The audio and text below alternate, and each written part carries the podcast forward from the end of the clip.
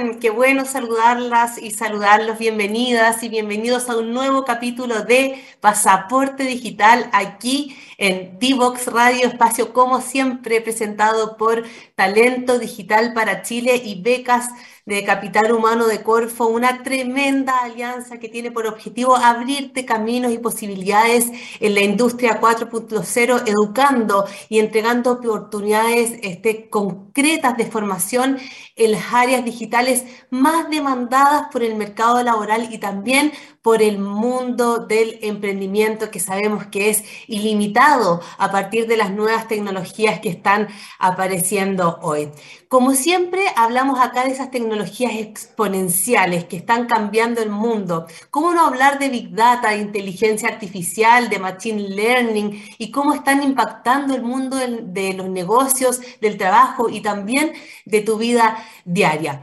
Hoy hablaremos de un tremendo tema. Vamos a estar hablando de la ciencia de datos, que fue nombrada la profesión más sexy del siglo XXI. Esto nada menos que por la Universidad de Harvard y Google, ¿cierto? Queremos entender en este capítulo qué hace un científico de datos eh, o una científica de datos, hablar sobre qué se requiere para llegar a ser uno cuál es el potencial de esta carrera, cómo irá cambiando en el tiempo, ¿cierto? Y mucho, mucho más, porque este es un rol que tiene posibilidades a estas alturas casi ilimitadas. Pero, pero antes, como siempre, les traigo una noticia, un dato que sirva como para ir introduciéndonos en el tema, ir entendiendo como la magnitud eh, que tiene el mundo de los datos hoy en día, que ya lo habíamos hablado en capítulos anteriores, pero que hoy vamos a seguir profundizando. Y encontré algo muy interesante navegando por Google, y es que Twitter fue pionero en detectar la pandemia del COVID. ¿Sabían ustedes? Esta red social predijo el inicio de la pandemia del COVID-19 antes de que se hiciesen públicos los primeros casos en Europa. Según esto, según una investigación de la Universidad Italiana M y IMMETI, Alti Studi de Luca. Basándose en las publicaciones de esta red social, se descubrieron patrones que describían cómo se expandió la pandemia a través de la geografía mundial y para ello se detectaron palabras relacionadas con los indicios de la enfermedad, ¿cierto? Antes de que, no se, antes de que se supiera cómo se llamaba o que, que, había una pandemia en curso del COVID-19. Se, detectaron conceptos como neumonía, tos seca y otros tantos en muchos idiomas eh, que se hablan en la Unión Europea. Entonces, ¿podríamos nosotros prevenir una pandemia eh, con las redes sociales de aquí en adelante a partir de esta experiencia? El Big Data ha dado paso a un volumen de información impensable hace ya una década y más, con una gran acumulación de datos personales extraídos justamente de las redes sociales, ¿cierto? Esto puede resultar preocupante para algunos por la cantidad de datos que exponemos, pero a la vez podría ser una mina de oro para resolver futuras crisis sanitarias. El poder predictivo de las redes trae consigo cambios en la construcción de tácticas más provechosas ante un futuro hipotético. Esto marca entonces la capacidad de los datos de, predecir nuevas y futuras pandemias, como le decía, así como en otros tantos problemas sociales, ¿cierto? Como por ejemplo de desarrollo, de recursos naturales o de lo que sea. Esta es la potencialidad del mundo de los datos y si sabemos aprovechar todos aquellos datos que están disponibles. Y justamente el científico de datos, que es de lo que vamos a hablar hoy día, cumple un rol, por ejemplo, no solo descriptivo, respecto de qué pasó, no solo diagnóstico, también eh, predictivo, qué pasará y prescriptivo, qué es lo que se debe hacer, cuál es la estrategia para abordar uno u otro escenario, que eso lo distingue por lo que le vamos a preguntar a nuestros expertos también después de lo que podría ser, por ejemplo, un analista o un ingeniero de datos, ¿cierto? Tiene también una labor prescriptiva. ¿Quieres ser parte de este mundo tan trascendental que tienen en sus manos los científicos de datos, ¿cómo puedes subirte hoy a este rol clave? Es de lo que vamos a estar hablando con nuestros grandes invitados que les voy a presentar al regreso de esta pausa. Vamos y volvemos. Divoxradio.com Codiseñando el futuro.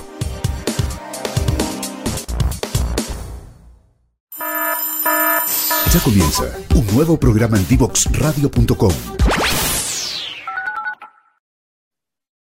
Seguimos aquí en Pasaporte Digital para hablar de la ciencia de datos y cómo subirse a esta carrera llena, llena de oportunidades, porque realmente esta es una profesión eh, que está, o un rol, ¿cierto?, dentro de los equipos que está cambiando todas las reglas de la industria, que se ha hecho cada vez más trascendental para la toma de decisiones dentro de las empresas, incluso cambiando las estructuras de poder, ¿cierto?, dentro de las organizaciones, porque han tomado un rol de información tan clave que ha hecho que las estructuras de repente incluso se hagan más em, horizontales en la toma de decisiones. Así de clave es el rol del científico o científica de datos. Y voy de inmediato a presentarles a nuestros súper invitados eh, que, como siempre, agradecemos a la Universidad del Desarrollo que nos ha entregado estos súper expertos y nos ha ayudado también en los contenidos, en diseñar estos contenidos para que sean de suma utilidad para ti. Les presento en primer lugar a José Antonio García, quien es matemático, doctor en matemática e informática y docente del programa Talento Digital para Chile que dicta la UDD en la línea Ciencia de Datos, ¿cierto? También ha hecho una bastante larga carrera en Telefónica, eh, antes como subgerente de analítica avanzada, como data scientist y hoy es scientific researcher de Telefónica. Hola José Antonio, gracias por acompañarnos. Hola Catalina, eh, muchas gracias por la invitación y bueno, feliz de estar aquí, de poder compartir mi, experiencia en este mundo. Muchas gracias. Espero, estuvo, estuvo bien tu presentación, ¿o no? ¿Ni un error? Sí, sí. Perfecto. Súper, te agradecemos mucho el rol que has cumplido dentro del programa Talento Digital para Chile. ¿ah? Eh, y también les voy a presentar a Leonardo Causa, quien es doctor en Ingeniería Eléctrica, es gerente general de DataOn y también es docente de los cursos de talento digital que dicta la Universidad del Desarrollo. ¿Cómo estás, Leonardo? Hola, Catalina, mucho gusto. Muy bien, gracias. Gracias por la invitación, por la oportunidad de eh, contar un poquito de la experiencia, de lo que se trata ser un científico de datos y el trabajo y todas las oportunidades que, nos entrega este campo. De mono, no, no hay hoy día nadie que no tenga que, que, pueda quedar fuera de este tema. Yo creo que es algo que es muy necesario de difundir y que al menos el profesional que sea, en el puesto que sea, esté arriba de ello, ¿no? Así que gracias a ti por venir a hablar de este súper tema. Eh, José Antonio, Quiero preguntarte primero, siempre me gusta partir el programa eh, eh, entendiendo un poquito de, conociendo algo de, nuestros invitados. Y quiero preguntarte en específico a ti, ¿cómo ha sido la experiencia de dictar los cursos de talento digital en la Universidad del Desarrollo? Ahí hay gente que llega con, con una, una super posibilidad de hacer un upgrade en su carrera, que vienen como de distintas áreas del saber y que se le abre un, un mundo a través de estos cursos. ¿Cómo ha sido tu experiencia, José Antonio?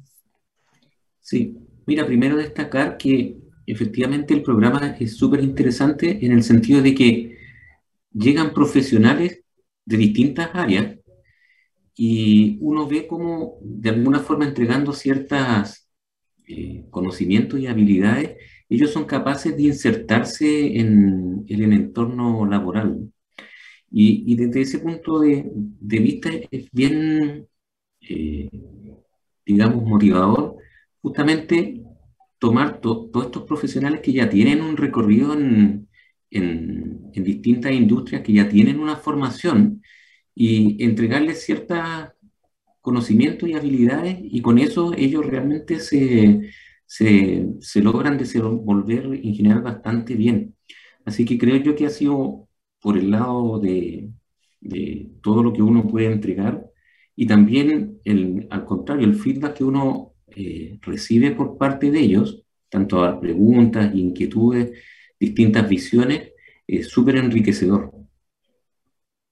Genial, sí, la verdad es que se abre todo un mundo ahí, estos cursos han sido de una tremenda calidad además, y siempre recordarles que este año se viene de nuevo la convocatoria de Corfu y Talento Digital para Chile, para estas becas que son orientadas a trabajadores profesionales que quieran hacer este upskilling en su carrera, ¿cierto? Y que vamos a tener cursos nuevamente de, del mundo de los datos, análisis, ciencia de datos, también de DevOps, temas que vamos a estar conversando también en este programa, arquitectura cloud, marketing digital y mucho más en esta, en esta misión, ¿cierto?, de subir, de, de, preparar los nuevos profesionales que Chile requiere y abrir posibilidades laborales también para esas personas.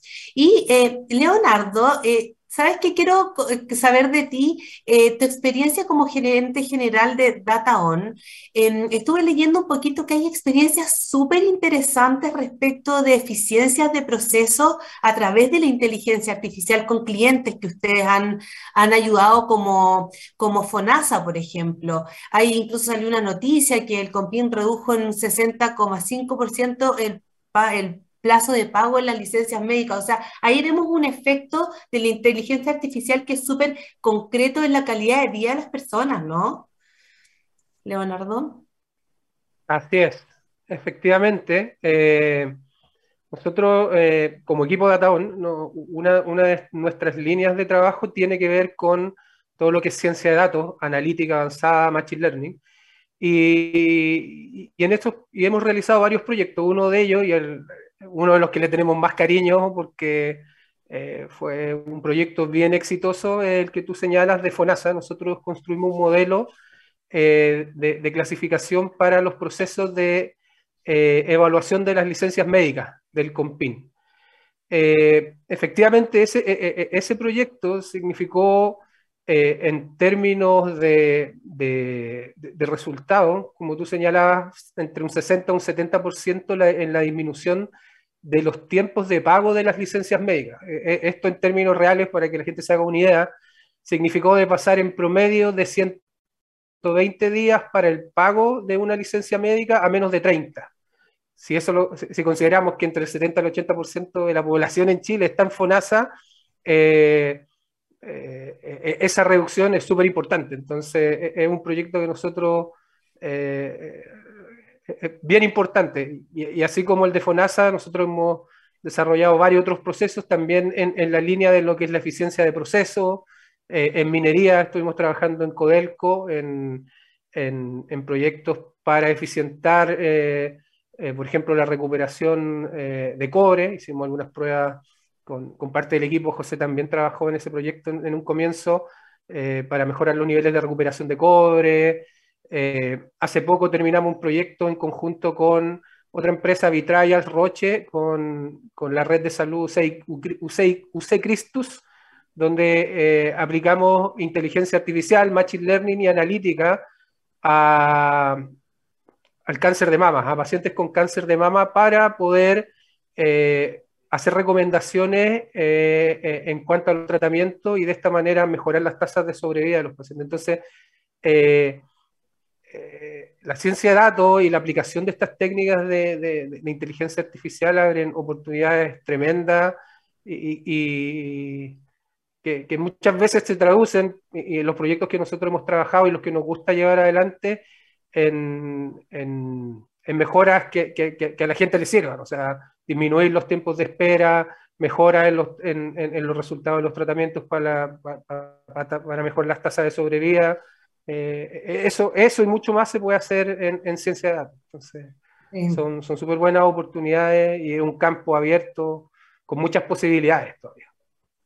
Sí, ahí hay todo un desafío país también que lo hemos hablado con otros invitados respecto de aplicar más eh, el análisis y la analítica de datos para resolución de problemas que son de impacto social súper importante. Y en ese sentido, para empezar un poco a hablar como de la, eh, eh, de, la proyección que tiene el mundo de, la, de la ciencia de datos, em, está este concepto, José Antonio, que tiene que ver con la alfabetización de los datos. O sea, yo, por ejemplo, ahora ya llevo una entrevista laboral y ya probablemente nadie me va a preguntar si sé usar mail o no mail, porque eso tiene que ver más como eh, con la alfabetización digital, ya como más básica. Veo en adelante que se está instalando como el, mundo de, la alfabetización de los datos. ¿Se viene esto de que yo en el cargo que ejerza voy a tener que tener cierto tipo de habilidades que tengan que ver o con el, con el análisis o, interpretación de datos? Sí, eh, sí, yo coincido con esa mm, aseveración. Lo primero, observar que las empresas hoy en día hay una, una tendencia fuerte a ir sensorizando los procesos esos procesos, al poder sensorizarlos y medir, o al tener, digamos, información adicional, dan la, la posibilidad de ir entendiéndolos. ¿Qué ocurre entonces? Cuando yo tengo información relacionada al proceso, a lo que está ocurriendo, si esto lo estoy haciendo bien o lo puedo hacer mejor, mis decisiones ya no son por experiencia o no son porque voy a ver, sino que son con datos en forma cuantitativa. Entonces, desde ese punto de vista, los distintos roles que van ejerciendo, digamos, en la organización, van a tener que saber trabajar con, con estos datos a sus distintos niveles, ¿no es cierto? Pero cada uno va a tener que saber entender, saber comunicar probablemente respecto de, de estos datos y saber tomar las decisiones. Por lo tanto, efectivamente, este proceso de, de ir la empresa, digamos, generando datos y utilizando datos, requiere una habilidad y una transformación por parte de todos los profesionales que están alrededor de la empresa. Es un, es un desafío humano también detrás, claro. Y entonces, al revés a ese respecto, Leonardo, al revés, digamos, la madurez que tenga una empresa respecto del uso, análisis y, uso de los datos para la toma de decisiones, marca a estas alturas, me imagino, su nivel de madurez digital, ¿o no? O sea, uno podría medir, hoy día no podemos decir que una empresa está en transformación digital si es que no está en este mundo, digamos, es como una, una forma de medirlo, ¿no?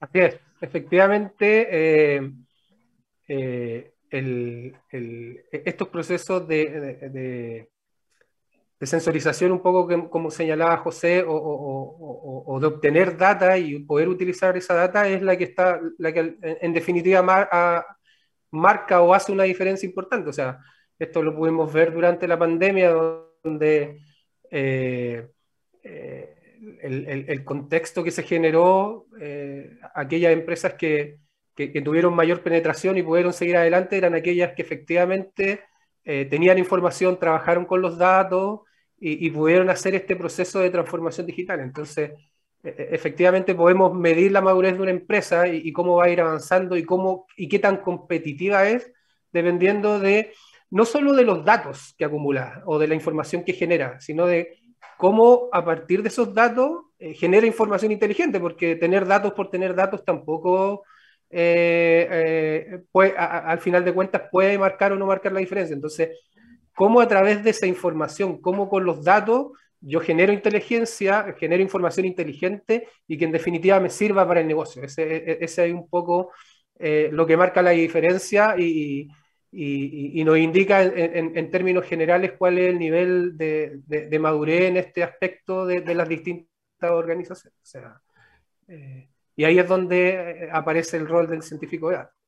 Claro, y ahí aprovecho de preguntarte a ti mismo entonces, porque tuvimos un capítulo anterior en que hablamos de el, del analista de datos, ¿cierto? Del ingeniero de datos que ven como la parte más dura. Entonces, en este como paso siguiente, ¿no? Que tiene que, ver con el, como, con la toma de decisión y como yo decía antes, que como pasar a un nivel predictivo y prescriptivo incluso respecto de lo que hay que hacer, que marca esta como madurez ¿cierto? Ahí estaría entonces la diferencia, por ejemplo, entre un para, para, entrar a explicarle a la gente, entre un científico o una científico de datos y un analista, por ejemplo, en qué hacer con esos datos que tengo. más, más, que hacer, diría yo, diría, eh, eh, son, son, son las distintas habilidades, los, distintos skills que O sea, el científico de datos está más orientado efectivamente, como dices tú, a la generación de modelos. Y estos modelos normalmente hace sentido que vayan más en la línea de, de, la predicción, ¿no es cierto? Pero, pero en general siempre el, el, el, el, rol del científico de datos dentro de la organización, como te decía anteriormente, tiene que ver con esto de tomar los datos y generar información inteligente a partir de esos datos que ayuden a generar valor en el negocio.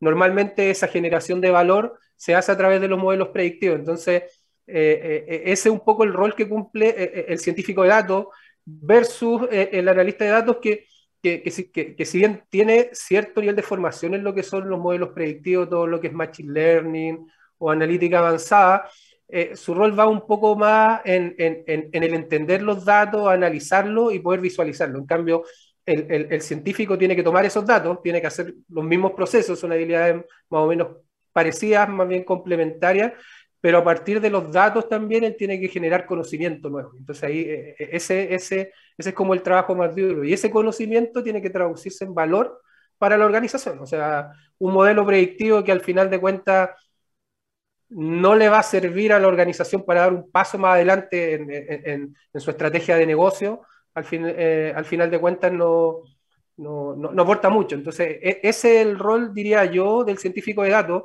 y un poco también yo hablaba de, los conocimientos, las habilidades. El científico de datos, además de la parte estadística y, de la parte de programación, tiene que saber mucho de, eh, modelos, o sea, de, las distintas técnicas de Machine Learning, Deep Learning, Big Data sobre todo, porque trabaja con datos estructurados, no estructurados. Entonces, eh, su formación y su visión eh, tienen que ser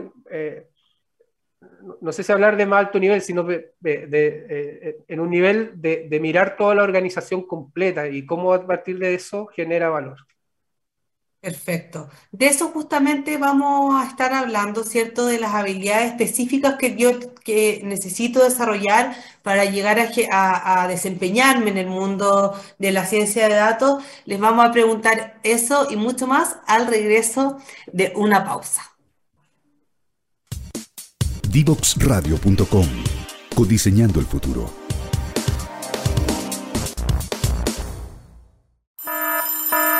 Ya comienza un nuevo programa en Divoxradio.com.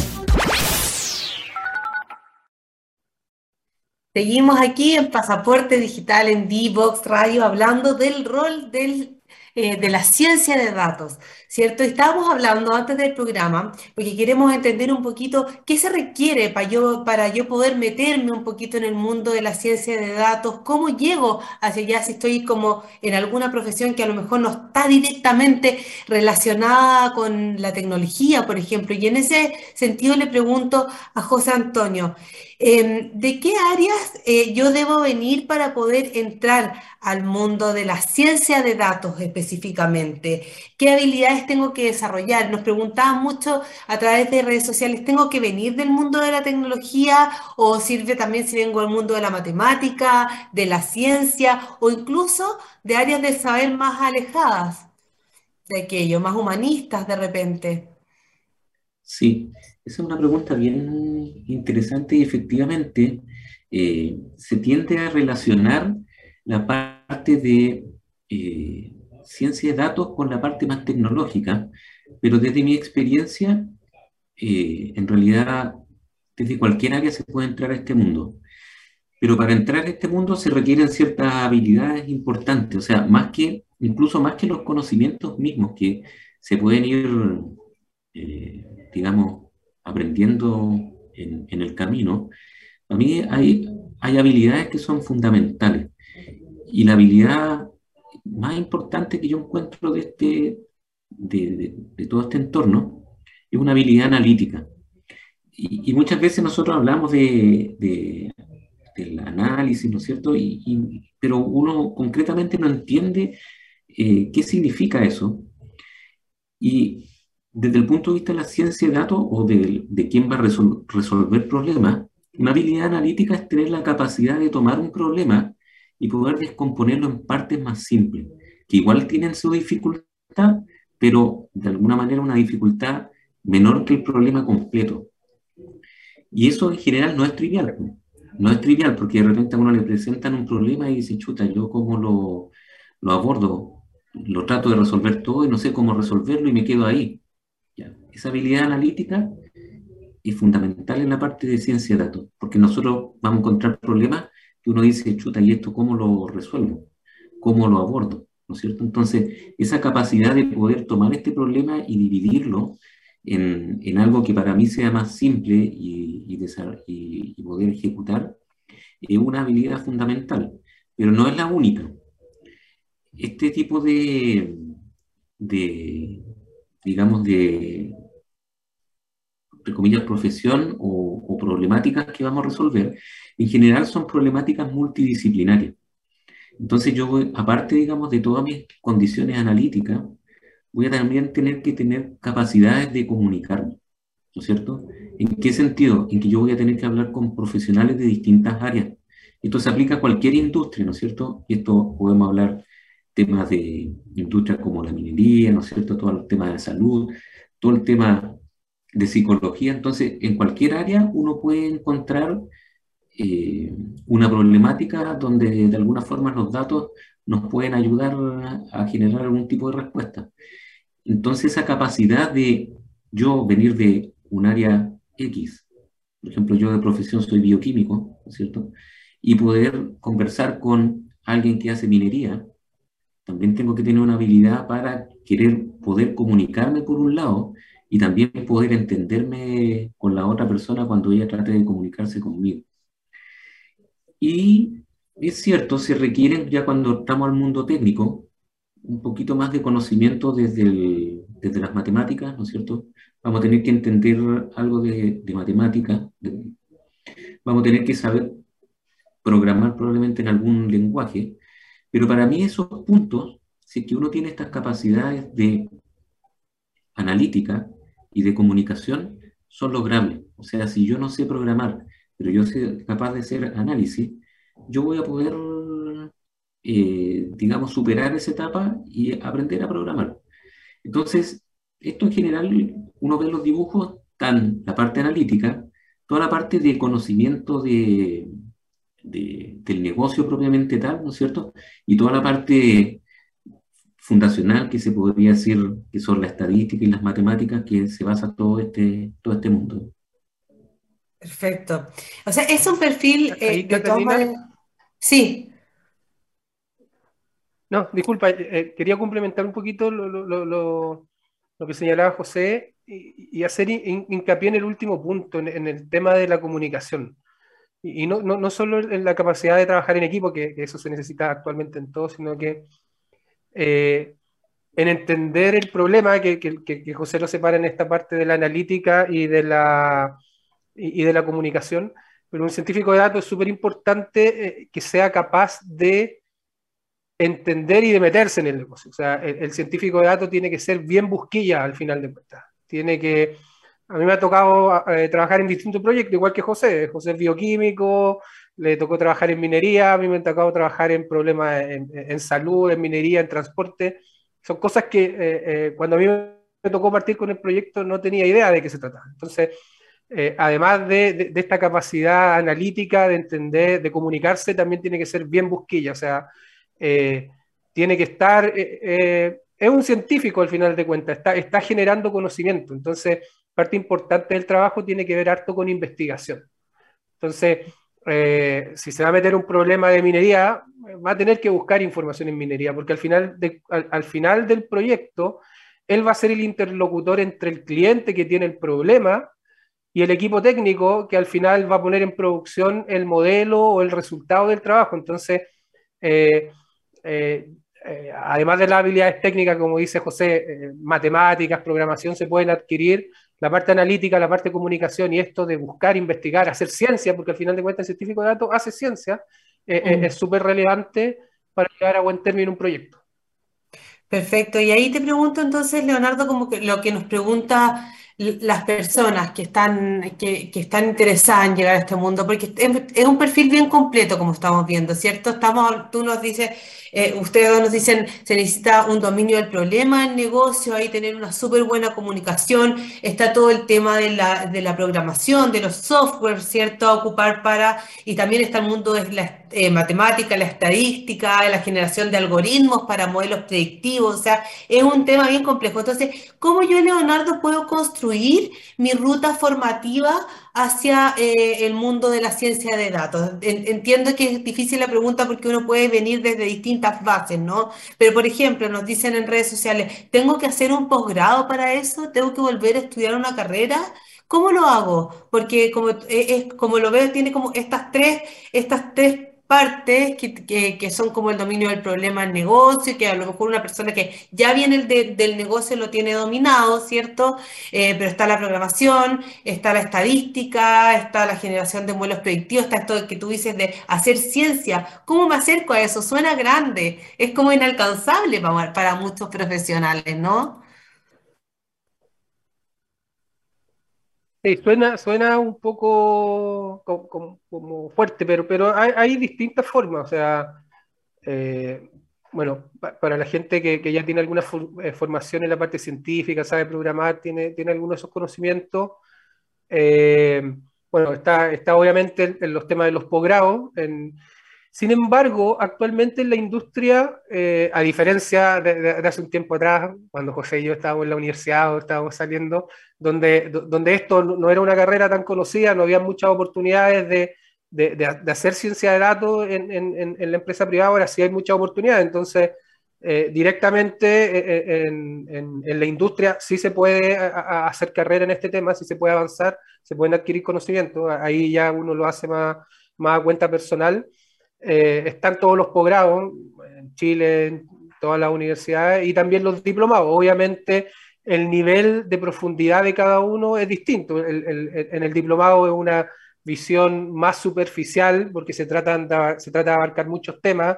Nosotros, no sé, vemos en, ciencia de datos, vemos, no me acuerdo si son siete o ocho módulos materia, desde programación, pasando por eh, todo lo que es estadística, hasta llegar a los modelos. Eh, pero uno podría hacer un magíster solo de, de, modelos de aprendizaje supervisado de redes neuronales. Entonces, eh, están, eh, están como este primer nivel, si uno ya quiere especializarse, que son estos diplomados, donde uno tiene una visión general de, cómo funcionan las cosas, de qué se trata, de, qué, para, qué para, para, qué sirve cada modelo, cuáles son las aplicaciones, y después ya uno puede ir profundizando, ya sea en un posgrado, en un magíster, en un doctorado. Y como te digo, eh, bueno, las carreras actualmente, todo lo que son las, las carreras más, incluso ingenierías matemáticas, todo lo que es ciencias de la computación, ya incluyen eh, estos temas dentro de sus mallas. O sea, es más, esto debería ya estar en las mallas de los colegios. O sea, programación eh, y todo lo que es Machine Learning ya debiera, debiera ser parte de, de, las mallas curriculares de los colegios. O sea, eso es lo que viene, los niños ya vienen con con el chip integrado, entonces eh, es algo que, que, debiera avanzar hacia allá. Eso creo yo. Me encanta esa pregunta y se la hago para reforzar a José Antonio. Falta aún todavía, ¿no? Bueno, ni para qué decir en los colegios, pero en la educación tradicional, incluso en carreras que no sean STEM, eh, más, bases que sean referentes a eh, Machine Learning, el mundo de los datos, inteligencia artificial, aún falta para que esta brecha que yo estaba comentando entre que yo salgo de la universidad y me subo a las carreras de, porque ya no son del futuro, son del hoy, sea más corta, digamos? Sí, a ver, yo diría ahí, yo destacaría un punto que eh, uno puede desarrollar eh, diplomados, carreras, ¿no es cierto?, eh, el colegio, pero un punto esencial para aprender es uno hacer, ¿ok? Y, yo creo que ahí eh, tiene que cambiar un poquito el paradigma. Yo lo que observo, yo, yo también hago clase, digamos, en, pregrado, ¿no es cierto? Y observo mucho que desde el colegio la gente viene, o lo, los niños, digamos, vienen eh, seteados para que el profesor escriba y les diga qué hacer. Aquí necesitamos una forma un poquito distinta. hay algo, tengo una inquietud y yo exploro, yo hago y aprendo. Entonces yo creo que ahí es donde nosotros tenemos que cambiar el paradigma, de alguna forma, desde, desde niño, tenemos que acostumbrarnos a, nos aparece algo interesante, ¿cómo lo exploro? ¿No es cierto? Ahí se empiezan a desarrollar todas estas habilidades que se necesitan. ¿Cómo yo lo voy tratando de dar sentido? ¿No es cierto? ¿Cómo después, si se lo quiero contar a alguien, lo comunico? Entonces, ese proceso, en realidad para mí, tiene que ver mucho con las habilidades. Porque uno puede tomar muchos cursos, muchos diplomados, pueden ser de muy buena calidad, pero si yo nunca hago, yo voy a escuchar un montón de cursos, pero no voy a ser capaz de aplicar todo lo que estoy escuchando. Porque cuando hago, aparecen las preguntas. Y aparecen, ay, ¿cómo resuelvo esto? ¿No es cierto? Y ahí yo empiezo a encontrar mi camino, empiezo a encontrar mi método. Entonces, yo diría en todo este proceso, creo yo que, y como sociedad acá nos falta, justamente producir ese cambio, producir que seamos más en el sentido activo de, esta, de este aprendizaje, que nosotros mismos vamos, tenemos una problemática, la planteamos, la desarrollamos, más que pasivo en el sentido de que viene un profesor, nos escribe qué es lo que hay que hacer y nosotros lo ejecutamos. Perfecto. Sí, nosotros siempre instamos a, las personas en este programa. Sabemos que hoy día hay mucha eh, más eh, educación formal disponible, ¿cierto? Becas incluso las que entrega Talento Digital y Corfo año a año, pero también la información está disponible ahí. Eso es lo bonito eh, que también es mucho de uno salir a, buscar y auto prepararse, autogestionarse. Hemos visto muchos casos de personas que han llegado a ser desde la programación hasta el mundo de la ciencia de datos que son absolutamente autoformados. Em, y llevando un poquito, Leonardo, al rol del, científico de datos, eh, ¿qué tipo de, ya, mencionabas algunos al, al, inicio de esta conversación, pero ¿qué tipo de problemas puede solucionar un científico de datos dentro de una empresa? ¿Hay algún rubro que, que pueda estar exento? Del mundo de los datos? No, no lo creo. ¿Hay algún tamaño de empresa que pueda estar exento de los problemas que puede solucionar la ciencia de datos? ¿Qué tipo de, cosas en concreto yo puedo, qué tipo de decisiones puedo llegar a tomar eh, a través de la ciencia de datos? Em, yo creo que no hay rubro en el que no se pueda o área donde no se pueda aplicar la ciencia de datos. O sea, obviamente vamos a estar limitados por la, disponibilidad y la cantidad de datos, que, eso podría ser eh, la única, pero, si hablamos en términos generales, uno podría aplicar eh, ciencia de datos eh, a, la mayoría de los problemas. Como te comentaba, en minería uno puede aplicar todas e, estas técnicas para, para mejoras operacionales, para todo lo que tiene que ver con, con exploración. Seguridad, nosotros también hemos desarrollado proyectos que tienen que ver con seguridad para detección de fatiga humana, para evitar accidentes. Eh, en medicina hay un mundo eh, abierto cada día de posibilidades de lo que se puede hacer con, estas técnicas predictivas. Eh, banca, retail, o sea, mientras estemos generando datos, ya sea con sensores, como hablaba José al principio, o nosotros mismos conectándolo a cualquier, siempre vamos, vamos a tener la posibilidad de hacer algo. O sea, eh, ya hemos visto eh, todas las posibilidades que hay. Cuando, cuando, uno se mete a Netflix o cuando uno ingresa a, cualquiera de estas redes sociales, cualquier red social, para ver fotos, videos, tiene su algoritmo de inteligencia artificial por detrás, por algo nos sugiere cosas que a nosotros nos gustaría, o uno busca en, el navegador de Google una zapatilla y después lo bombardean con, a veces me pasa que incluso pienso en alguna cosa, creo que, y, me empieza a meter información, entonces eh, las posibilidades, los campos que se abren en, estas líneas son muchos, o sea, eh, eh, Ahí, más, bien la pregunta, ¿cómo usarlas para bien? Porque también está, la, posibilidad de hacer mal uso de estas tecnologías. Entonces, ese yo creo que, es como eh, el siguiente paso. O sea, la, posibilidad está, eh, son muchas, no, sé si infinitas, no sé qué viene José ahí, pero, pero posibilidades de aplicación hay muchas. Ahí también hay que ver cómo esa, eh, esas posibilidades que se abren se, utilizan para generar cosas que, que le sirvan a las demás personas. Perfecto, y justamente esa era la pregunta un poco con la que quería ir eh, cerrando, José Antonio. ¿Cómo ves este, eh, eh, el, rol de, la ciencia de datos a futuro? ¿Qué nuevas posibilidades se están abriendo? Tú que también estás en una tremenda empresa, ¿y cómo, cómo ves que ha cambiado el rol y cómo se proyecta a futuro? Sí, yo veo que, por un lado, esto se va a ir especializando más, por lo tanto van a ir apareciendo nuevos roles, así como aparece el ingeniero de datos, después toda la parte de MLOps, ¿no es cierto?, los arquitectos. Esto cada vez se va a ir especializando más y por otro lado, cada vez el conocimiento se va a ir encapsulando más. Eso significa que de alguna forma yo voy a poder hacer uso de esto sin necesidad de tener que construir grandes algoritmos, sino que ya la parte de investigación se, se realizó y básicamente me voy a poder enfocar en, resolver el problema.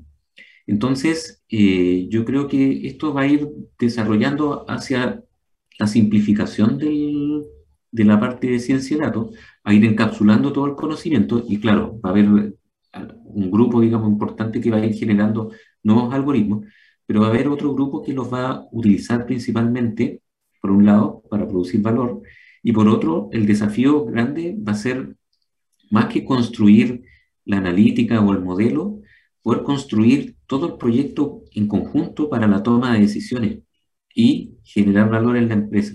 Entonces, yo veo que ahí va a estar el foco y ese foco va a estar dividido en muchos roles, no solamente el, el científico de datos.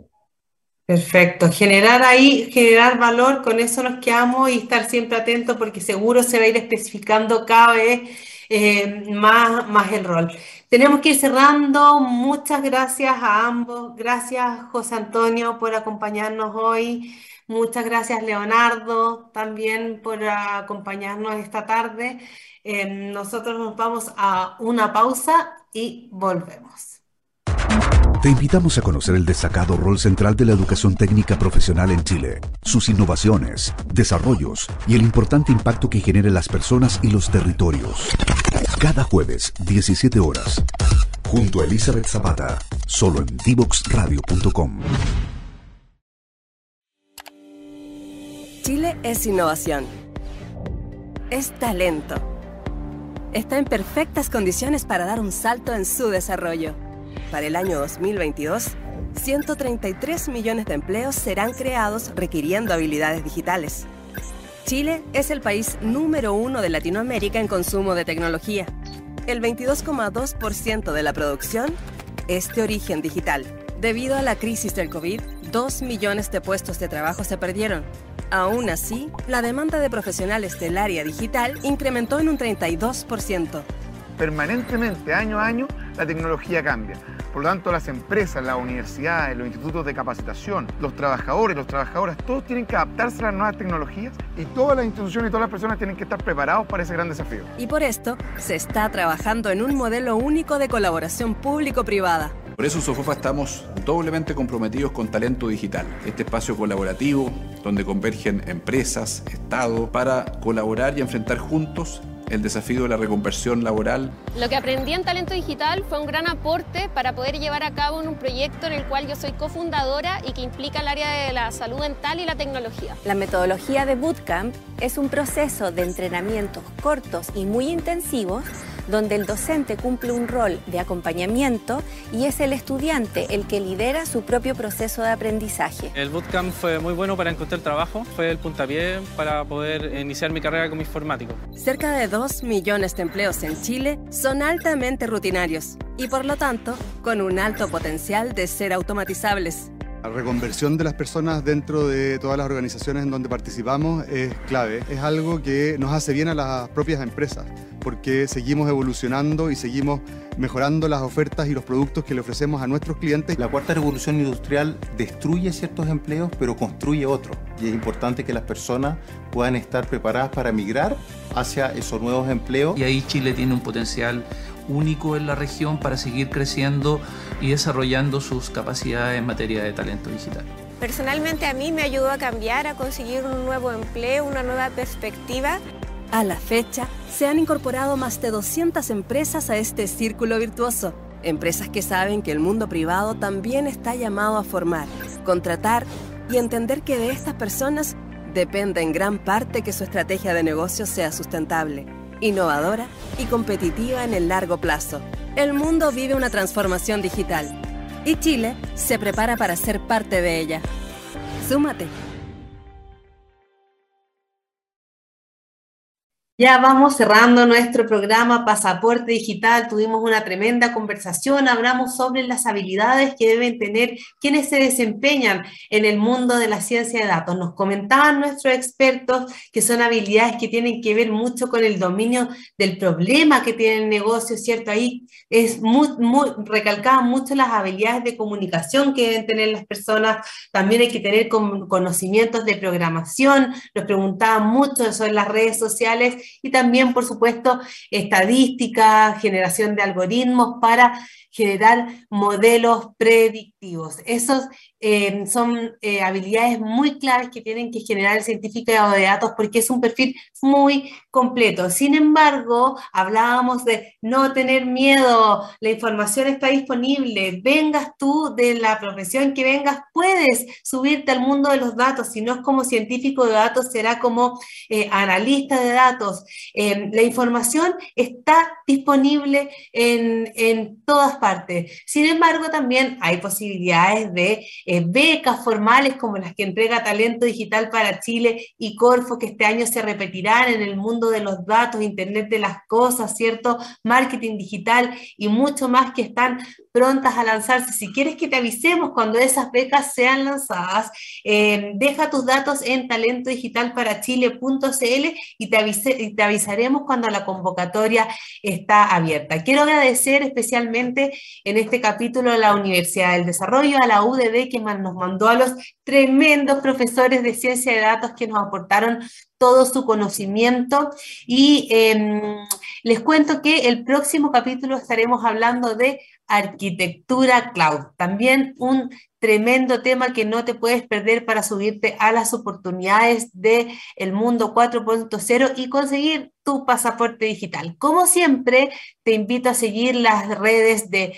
Divox Radio y a revisar todos los capítulos de pasaporte digital y toda la parrilla programática en tboxradio.com. Nos vemos el próximo miércoles a las 17 horas en Pasaporte Digital. Que tengan un excelente resto de semana. Chao, chao.